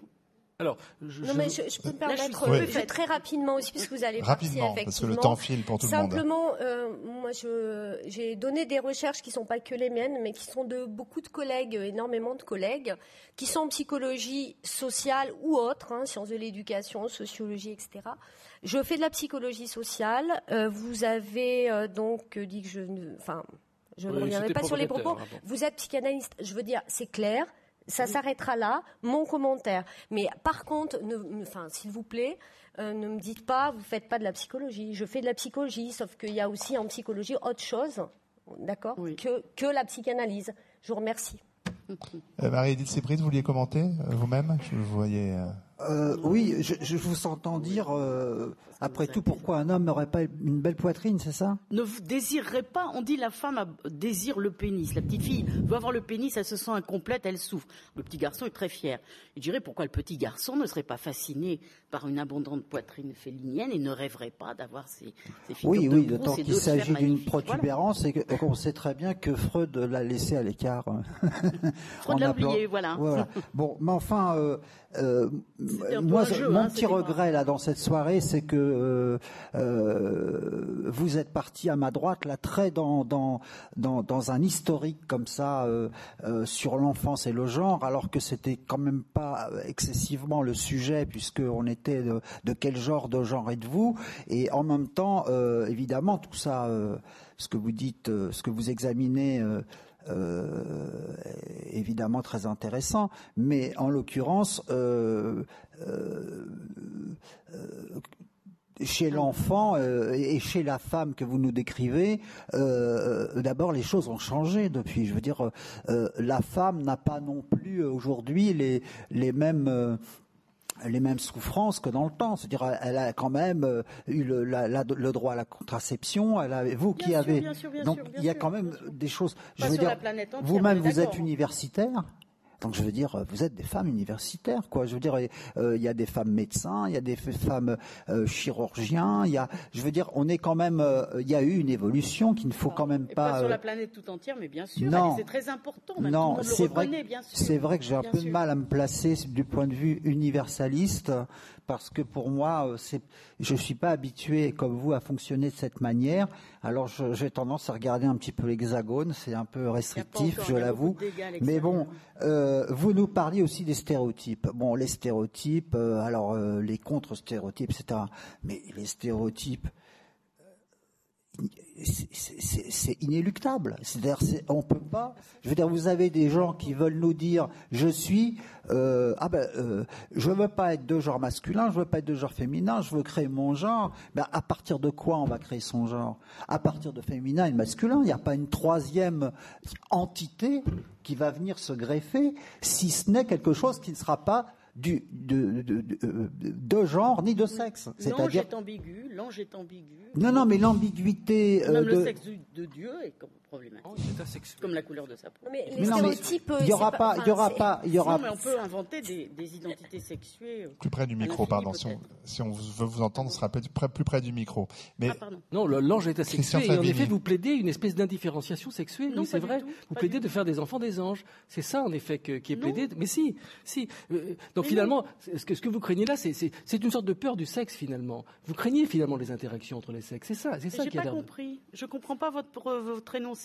D'abord, je ne plaide rien du tout par rapport à l'idée qu'il n'y a que deux sexes. Je dis que les sociétés ont inventé, et dans d'autres sociétés aussi, des, identités problématiques, qui sont d'ailleurs parfois des chanteurs. Parfois, cette question des anges, elle était problématique. Elle a été problématisée sérieusement. Moi, je suis très contente de à la fois comment dire, qui est des hommes et des femmes. Je suis contente que ce ne soit pas des prisons identitaires. Je trouve que l'époque est intéressante. Et je crois que la situation des femmes a énormément changé depuis un siècle. Et comme le grand colloque, l'unité des femmes parution dans les années 70 mmh. l'avait montré, l'énorme changement, c'est qu'avant il y avait une surmortalité féminine parce qu'un enfant tous les deux ans et une surmortalité des femmes en couche. Et tout à coup, extraordinaire au XXe siècle, entre 13 ans et 60 ans, alors que la plupart des années, elles n'avaient pas leur règle parce qu'elles étaient enceintes ou il y avait l'aménorrhée liée à l'allaitement pendant deux ans, elles ont eu un immense temps libre où elles ont leurs règles, où elles n'ont pas d'enfants, elles se posent la question que faire? Et ça, c'est des évolutions centrales. Donc, eh voilà. Et ça, c'est l'histoire des femmes pour vous dire à quel point au XXe siècle, eh on est très sensible à ce qui s'est passé pour les femmes. Mais par rapport à ce que, au fait que ce sont des faits scientifiques, ce n'est pas une opinion comme ça ou un plaidoyer, qu'il y a une asymétrie, une dissymétrie, ce qu'Héritier appelait la valence différentielle des sexes, ce que Bourdieu appelait la domination masculine, et je ne suis pas d'accord, je suis plus d'accord avec Françoise Héritier, je suis d'accord sous certaines conditions. Le fait que dans la plupart des sociétés connues, la question de la différence a été résolue, un, en termes de hiérarchisation des valeurs, c'est comme ça, l'un valait plus, l'autre valait moins, et ça, c'est une tentation qui arrive bien souvent dans l'histoire de l'humanité de sa pensée. Et deux, c'était cette question de la sexualité, de la fécondité, de la filiation qui était au cœur de la matrice qui fabriquait l'activité sexuelle non légitime comme souillure pour les femmes. Et comme honte pour les hommes, perte de l'honneur pour les hommes de la famille. Ce système-là, qu'est-ce que vous voulez? On le dépasse, il n'est pas éternel, mais il a fabriqué pendant des siècles énormément de morts et de souffrances.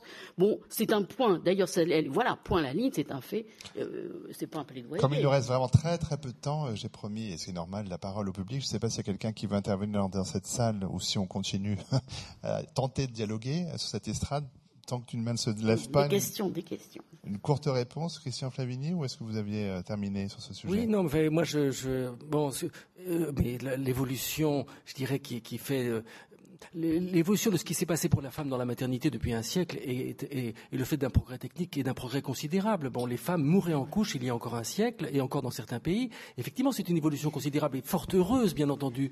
Alors, effectivement, il y a du coup tout un rééquilibrage, je dirais, qui fait qu'aujourd'hui, ce sont les femmes qui se sont appropriées cette maternité qui, est leur, pouvoir à elles. Et cela pose en effet différemment la question, euh, je dirais, de ce qui était une domination des hommes, en effet. Je, moi, j'en accepte l'idée par rapport à l'avenue de l'enfant. Euh, aujourd'hui, cela pose la question des lois parce qu'effectivement, toute la question, par rapport, si on se passe par rapport à l'enfant, ça n'est pas je dirais la question de la maternité, c'est la question que les enfants aient néanmoins un père. C'est ça qui est la question, et c'est ça qui est la question des lois, et qui fait que l'on institue, que, l'on a institué notamment les lois du mariage, etc. C'est pour qu'il y ait un lien paternel, parce que le lien de, de, de, paternité est un lien qui n'est pas lié, qui n'est pas, je dirais, euh, porté biologiquement, et donc qui n'est pas un lien de certitude. Alors effectivement, toute cette évolution, elle mérite toute une étude, j'entends bien, mais euh, moi je ne vois pas, je dirais, de notion d'une dévalorisation. C'est là que je n'arrive pas accroché à l'idée qui semble quand même porter vos deux Mais regards. Dévalorisation n'est pas position de dissymétrie dans une situation donnée. Jamais on dévalorise le féminin, personne, je l'espère, mais le fait que de la différence des sexes, on fabrique une hiérarchie, de même qu'au début du 18, ou à la fin du 18e, entre la maison 1 et la numéro, on ne pouvait pas numéroter les rues parce que personne ne voulait avoir le numéro 2. Comment Je vais passer à côté. Là maintenant, personne n'est humilié, même le pire facho, d'avoir d'habiter aux deux rues machin. Bon, si vous voulez, ça peut tomber les stigmates. Mais le fait qu'il y ait masculin-féminin, c'était un, le masculin, deux, le féminin. Et la masculinisation de la langue fait que, entre le droit des hommes, le droit, par exemple, de voter, et la réalisation du fait, bon, l'idée, 89, la réalisation du fait, 46 pour les femmes, 1946, fait que tous les républicains du XIXe siècle, les droits de l'homme, n'ont pas vu que dans cet universel masculinisé, l'homme est neutralisé, homo, Vire et Mulière, mais homo au-dessus, eh bien, les femmes étaient complètement oubliées. Personne, ni Zola, ni personne n'a dit mais pourquoi si les hommes n'a dit ce qu'a dit la grande Olympe de Gouges, mais si elle peut monter à la tribune, si elle peut monter à l'échafaud, pourquoi ne monterait-elle pas à la tribune si lui peut voter au nom des droits de l'homme et elle?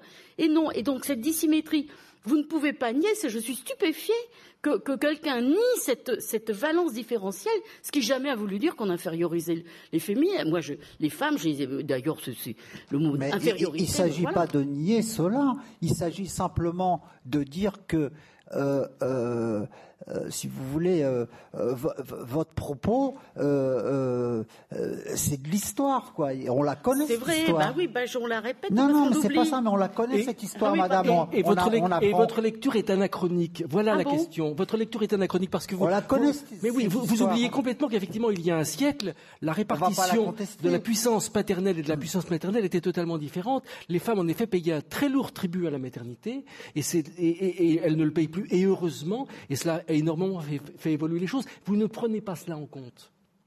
Dites-moi, dites-moi aujourd'hui, dites-moi aujourd'hui qu'on, écoutez madame, dites-moi aujourd'hui qu'on a des mères porteuses qui vendent leur, leur, euh, leur, temps de maternité 15 000 euros aux États-Unis. Oui, oui, bien sûr. Pour des couples homo français, ben masculins. Euh, dites, voilà, euh, moi je pense que c'est, non, mais excusez-moi, mais l'actualité du genre, On doit laisser partir Christian Fabini qui ne s'enfuit pas, mais qui doit partir. Oui, il s'enfuit un peu, c'est dommage. Non, il avait prévenu. Non, mais c'est le jeu des discussions. on va, on va s'arrêter, nous, dans cinq minutes à peine. Hein. Mais Marie-Édith Cypris, je vous en prie, poursuivez. Non, voilà, je, je, je trouve qu'il y a une actualité euh, qui justement euh, mérite de, de, prendre, si vous voulez, le, la suite de votre euh, de votre exposé. Et les Hein, morts c'est-à-dire porteuses que en la- Inde, c'est étudié, qui louent leur vente, forcés par les hommes de la famille. Bien sûr. que quand la- vous dites la- par exemple, quand vous dites par exemple, maintenant on pourra euh, effectivement, pourquoi pourquoi ne pas être de n'importe quel genre à midi, à 14 heures, etc.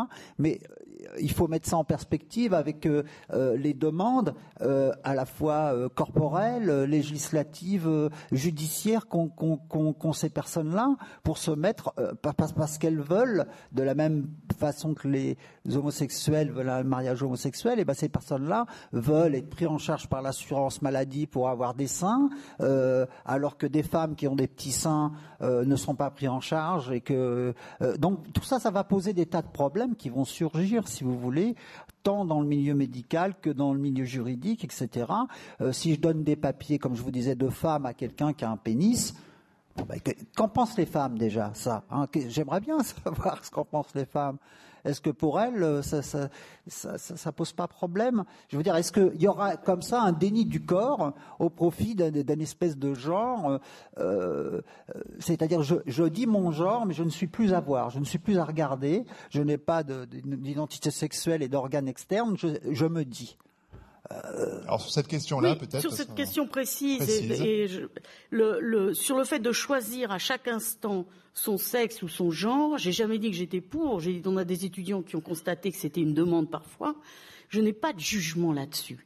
Les implications, ce dont vous parlez, les implications juridiques et les implications même d'incohérence entre le sanitaire et le juridique et le même la présence humaine et même qui fabrique des inégalités. Je suis entièrement d'accord avec vous sur la question des mères porteuses et qui fait que, par exemple, comme ça a été déjà dénoncé, euh, surtout je crois euh, en Inde, donc les hommes de la famille obligent les femmes à être mères porteuses, mais les commanditeurs en neuf mois changent d'avis, ont des accidents, et la pauvre femme qui ne voulait pas de cet enfant, qui a été forcée pour alimenter la caisse familiale, se retrouve avec, si j'ose dire, un polychinelle dans le tiroir, dont au bout de neuf plus personne ne veut. Et donc ces situations infâmes euh, de domination et d'exploitation, elles n'ont rien à voir avec ce dont j'ai parlé. J'ai tenté de parler du fait que en un an, euh, on peut dire en un pardon, en 80 ans de, recherche ethnologique et anthropologique un petit peu artisanale, euh, voilà, fragile, mais qui essaye d'être un petit peu cohérente, pour le moment, nous constatons la valence différentielle des sexes dans des sociétés extrêmement hétérogènes. Et voilà, c'est comme ça. Et cette question de la sexualité portée comme déshonneur par le corps des femmes, nous la constatons aussi. Et donc, ça nous pose des questions. Maintenant que, les- que d'autres questions contemporaines soient très différentes, je suis d'accord avec vous. Mais c'est un autre sujet. J'ai cru qu'il fallait que je parlais de la différence des sexes et du gender. Mais s'il faut parler des mères porteuses, c'est un autre sujet. Vous Il y a un autre débat sujet. qui va venir euh, prochainement, évidemment, Voilà. dans, cette, euh, dans ces lundis du Grand Palais. Peut-être alors pour terminer, puisque les mains ne se sont pas levées, à part une note. Alors, est-elle optimiste ou pas Euh, Christine Morin-Messabel, j'évoquais euh, les, catalogues euh, de Noël de Système U qui montraient des garçons jouer à la poupée, des petites filles avec des camions de pompiers. Vous croyez que c'est juste du marketing ou qu'il y a quand même un marqueur intéressant de quelque chose qui s'intéresse à bousculer un peu les stéréotypes? Bon, alors, déjà, un, quand on parle de catalogue, c'est un peu du marketing quand même. Parce que, bon, Bien sûr, c'est du commerce. Catalogue, J'ai voilà. situé la chose, oui. Euh, concernant, euh, concernant, parce que j'ai eu quelques informations par ailleurs par rapport à une journaliste qui m'avait interrogé là-dessus. Euh, en fait, selon, selon U, là, enfin Oui. le responsable, Système U, oui. système U, oui, euh, ça viendrait de la demande des parents, en fait. C'est le problème de l'offre et la demande. Je trouve que c'est plutôt une bonne nouvelle. Mmh. Euh, c'est simplement parce que les parents euh, aimeraient que leurs enfants enfin, aient des supports. Bon, il y a plusieurs pratiques sur cette histoire des jouets, parce qu'il y a souvent, enfin, il y a des études qui montrent, je crois que c'est rouillé, il y a des études qui montrent en fait que euh, souvent quand on offre un, un- un jouet à un enfant qui n'est pas le nôtre, hein, des amis, etc., souvent on a tendance à acheter ce qu'on appelle un jouet stéréotypé un peu, genre une poupée, un camion, voilà. En revanche, on sait que les parents, quand ils achètent pour leurs propres enfants, recherchent plutôt les, des jouets alors euh, créatifs, euh, enfin pédagogiques, etc. Donc ils sont moins pour leurs propres enfants, moins stéréotypés. Je ne sais pas si je suis claire Absolument. que pour acheter à des euh, à des enfants. Alors il y a des explications à ça, c'est-à-dire que en général quand on interroge les personnes, ils disent ouais mais j'ai peur de me tromper quand on achète un cadeau à un enfant de quelqu'un d'autre, j'ai peur de me tromper ou voilà de décevoir, donc je vais acheter quelque chose qui est très finalement euh, normatif, quoi. Enfin voilà, comme ça je prends pas de risques. Euh, par contre, quand il s'agit de ses propres enfants, on essaye d'ouvrir un peu la, euh, au point de vue pédagogique. Donc les, les, les jouets sont beaucoup plus ouverts, on va dire. Euh, et donc, j'étais très contente que ça soit une demande parentale, mais en même temps, ça m'étonnerait pas vraiment parce que les parents sont très en demande justement d'autres types de catalogues, euh, des catalogues plus créatifs avec des jouets un peu moins. Parce que si vous, on a beaucoup travaillé avec les étudiants, on travaille sur les catalogues pour regarder un petit peu le degré de stéréotype. C'est vrai que sur les jouets d'imitation, parce qu'il y a plusieurs types de catégories de jouets. Il se trouve que les jouets d'imitation, ce que vous appelez d'imitation, en fait, c'est euh, par exemple une poupée, une dinette, c'est un jeu d'imitation, c'est-à-dire pour imiter euh, les parents. Et donc, le problème, évidemment, ce qu'on dit aussi, c'est que c'est pas gênant que les enfants jouent à la dinette. Tout le monde a joué ici, hein, c'est clair faire des soupes ou des trucs comme ça. Le truc, c'est que, en fait, le problème de la dinette, c'est qu'elle soit associée au féminin, qui est gênant. Voilà, c'est tout. Hein, sachant qu'actuellement, en plus, il y a beaucoup de de, de, de parents euh, et d'hommes et femmes qui cuisinent. Donc, je veux dire, euh, voilà, ça c'est. Euh, et donc, du coup, c'est plutôt une très bonne nouvelle parce que les parents demandent de pouvoir avoir différents types de supports pour leurs enfants et, et, et, donc le catalogue en tant que tel n'est pas non plus ultra révolutionnaire non plus. Hein, c'est simplement qu'on voit à un moment un petit garçon qui joue avec un poupon et une petite fille qui joue avec des Legos. Enfin voilà, c'est pas ce que font les enfants d'ailleurs sur les coins joués à la maternelle, les, les coins joués sur les petits. Euh, il y a par exemple, je me rappelle, euh, parce que j'ai quand même été souvent dans les classes maternelles, euh, il y a, il y a une, ils ont souvent des têtes à coiffer. Les têtes à coiffer, c'est les, mmh. têtes, voilà.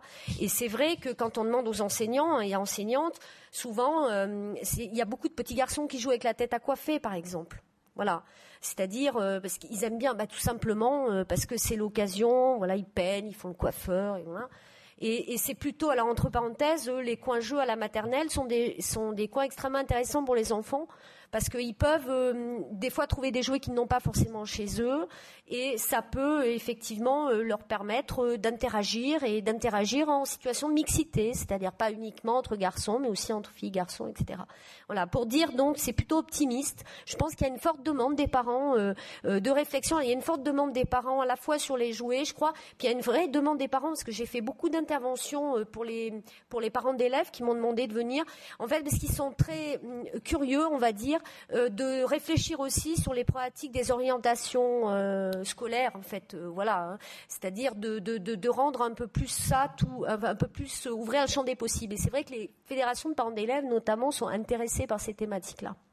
On va être obligé de conclure ici, mais je voulais voilà, conclure plutôt par une bonne nouvelle et une note plutôt positive dans ce débat sur l'évolution des mentalités. Merci à toutes trois et au quatrième qui a dû s'éclipser et au public présent ce soir. Merci beaucoup.